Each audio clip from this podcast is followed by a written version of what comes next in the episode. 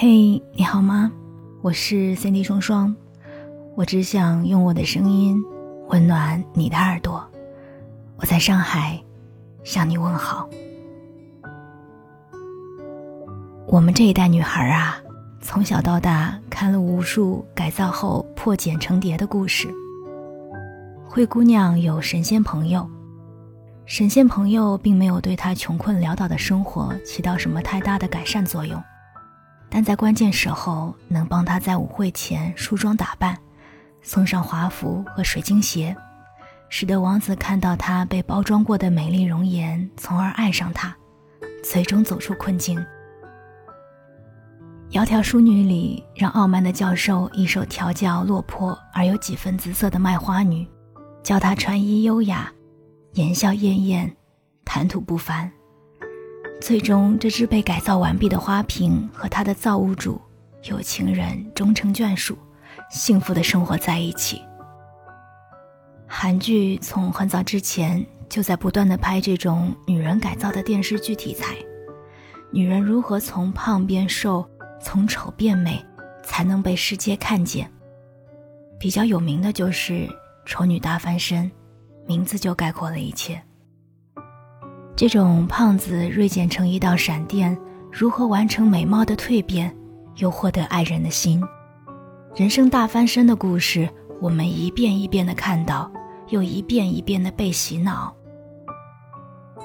现在想来，女性严重的容貌焦虑，并不是因为女人天性爱美，天然的乐于自豪，将宝贵的时间精力大量的花在皮囊之上，而是我们接受的社会教育，从小到大读过的书、看过的电影、遇到的故事，都在潜移默化的给我们灌输一种观念。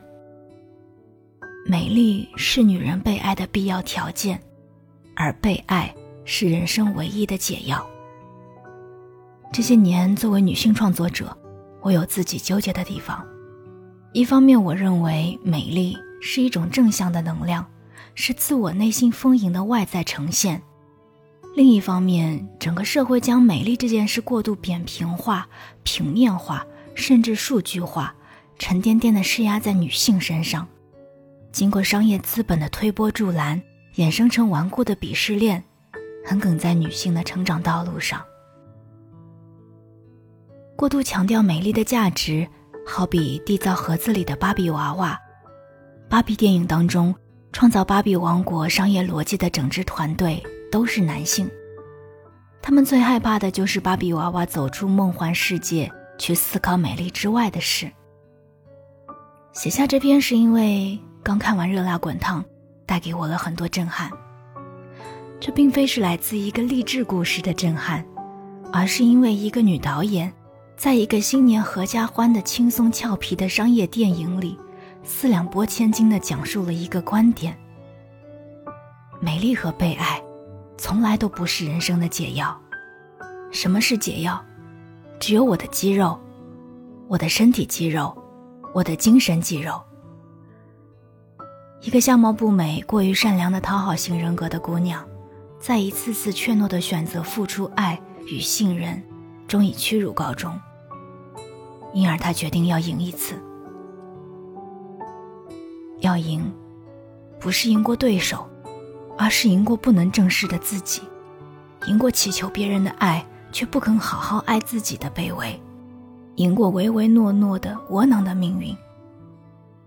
人人都在惊叹瘦了一百斤的贾玲。如果翻开豆瓣讨论页面，前十页都在争论，她的瘦是不是特效来的？女人可不可能一年瘦这么多，还练出一身腱子肉？专业女拳击手能不能打得过一个普通的男性？其中有一个帖子问：为什么你要为了讨好主流审美去减肥？可是我觉得这不是一个熟悉的丑女大翻身的故事。她要的从来都不是漂亮，她只是要强劲有力的赢一把。我很喜欢电影里破茧成蝶变身的这一段镜头，能力极强，从臃肿蹒跚、气喘吁吁，到矫健灵敏、干脆利落，没有一丝一毫美丽相关的蜕变，只有力量和速度的升腾。因为每一步都是演员本人真实的蜕变，从身形、体态、眼神到精神状态，完全真实，拳拳到肉。他当然没有赢得那场比赛，可是他终于赢了从前的自己。这张脸啊，带着清晰可见的皱纹和伤痕，或许与皮相的美无关，可真让人动容。他没有与伤害过他的人和解，也没有更多的愤怒与报复。他很高兴，这一刻他的眼里只有自己。曾经爱过的人在路灯下等着他，约他吃饭，他还是那样的轻言细语。问他什么时候可以一起吃饭，他的回答是：“看心情吧。”一个轻描淡写的结尾，我觉得也是电影最好的部分。就做自己吧，喜欢吃的苹果留给自己，其他的就看心情吧。当网友还在七嘴八舌的讨论是胖好看还是瘦好看的无聊问题时，角色和贾玲本人。都已经完成了新一轮的自我蜕变。翻越过巍巍高山的人，不用在意脚底的泥泞。这个故事如果要讲得更加沉重和深刻，当然也可以。他播出了一切可能会冒犯到观众的批判，我愿意相信，这是喜剧人贾玲个人的温柔。女性创作者总会在种种细节里展现出细腻与悲悯，比如对每个角色都没有审判的态度，道德瑕疵的男人、女人，就这样淡淡的带过吧。走过大街小巷，男女老少，被驯化的店员，艰难的打工人，八十八岁还没有发财的算命先生，众生皆苦，苦中亦可作乐。不要因为是一部轻松的商业喜剧片就否认它的价值。至少在这个时代出生的女孩，她们不用再听着被拯救、渴望王子爱的童话故事长大了。她们有自己的冰雪女王，对爱有主张、有批判性的态度。在他们长大的时光里，芭比已经走出了被缔造的没有灵魂的外壳。美丽和被爱不再是女孩人生唯一的解药。他们不用再像我们，经过这么多年的自我挣扎，才最终认识和找到自我。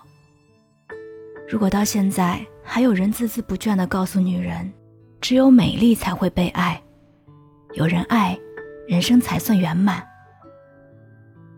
爱是甜品，美丽是锦上添花，而人生若有解药，也只能靠我们自己扎实的体魄和强健的精神。柔弱和漂亮，在力量面前一无是处。我是 Jenny 双双，我们下期再见。